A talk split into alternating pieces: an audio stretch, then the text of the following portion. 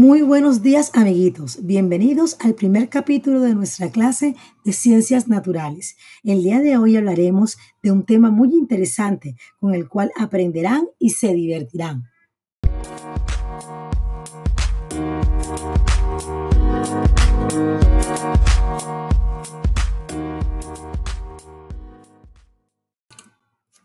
Para iniciar el tema, primero debemos recordar que los seres vivos se dividen en cinco reinos. ¿Te acuerdas cuáles son? Muy bien. Reino mónera, reino protista, reino de los hongos, reino animal y reino vegetal.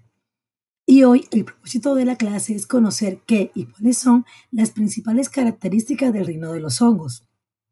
Seguramente tú ya conoces los hongos o has escuchado hablar de ellos. Por eso te invito a explorar la naturaleza. Ve, sal a tu patio o a tu jardín. Revisa las zonas oscuras y húmedas. También mira debajo de las piedras y tronco, en la batea e incluso en los alimentos que están en tu cocina. Observa y escribe todo lo que encuentres. ¿Cómo te fue? ¿Qué cosas curiosas encontraste?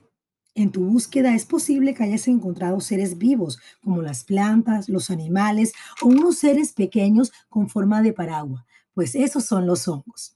El reino de los hongos, también conocido como reino fungi, son organismos que poseen diferentes formas y tamaños. Algunos pueden verse a simple vista, pero otros son tan pequeños que se necesita de un microscopio para poder observarlos. Entre sus principales características podemos destacar que de acuerdo al número de células que tengan pueden ser unicelulares, es decir, que están formados por una sola célula, o pluricelulares si están constituidos por varias células.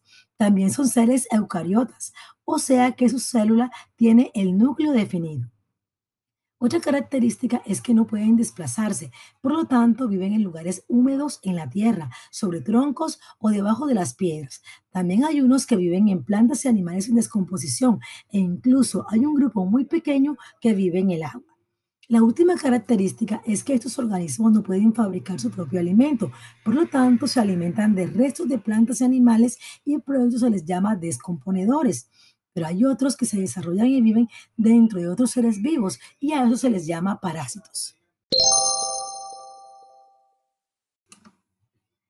Con esto terminamos la clase de hoy. Espero que hayan aprendido y hayan disfrutado de ella.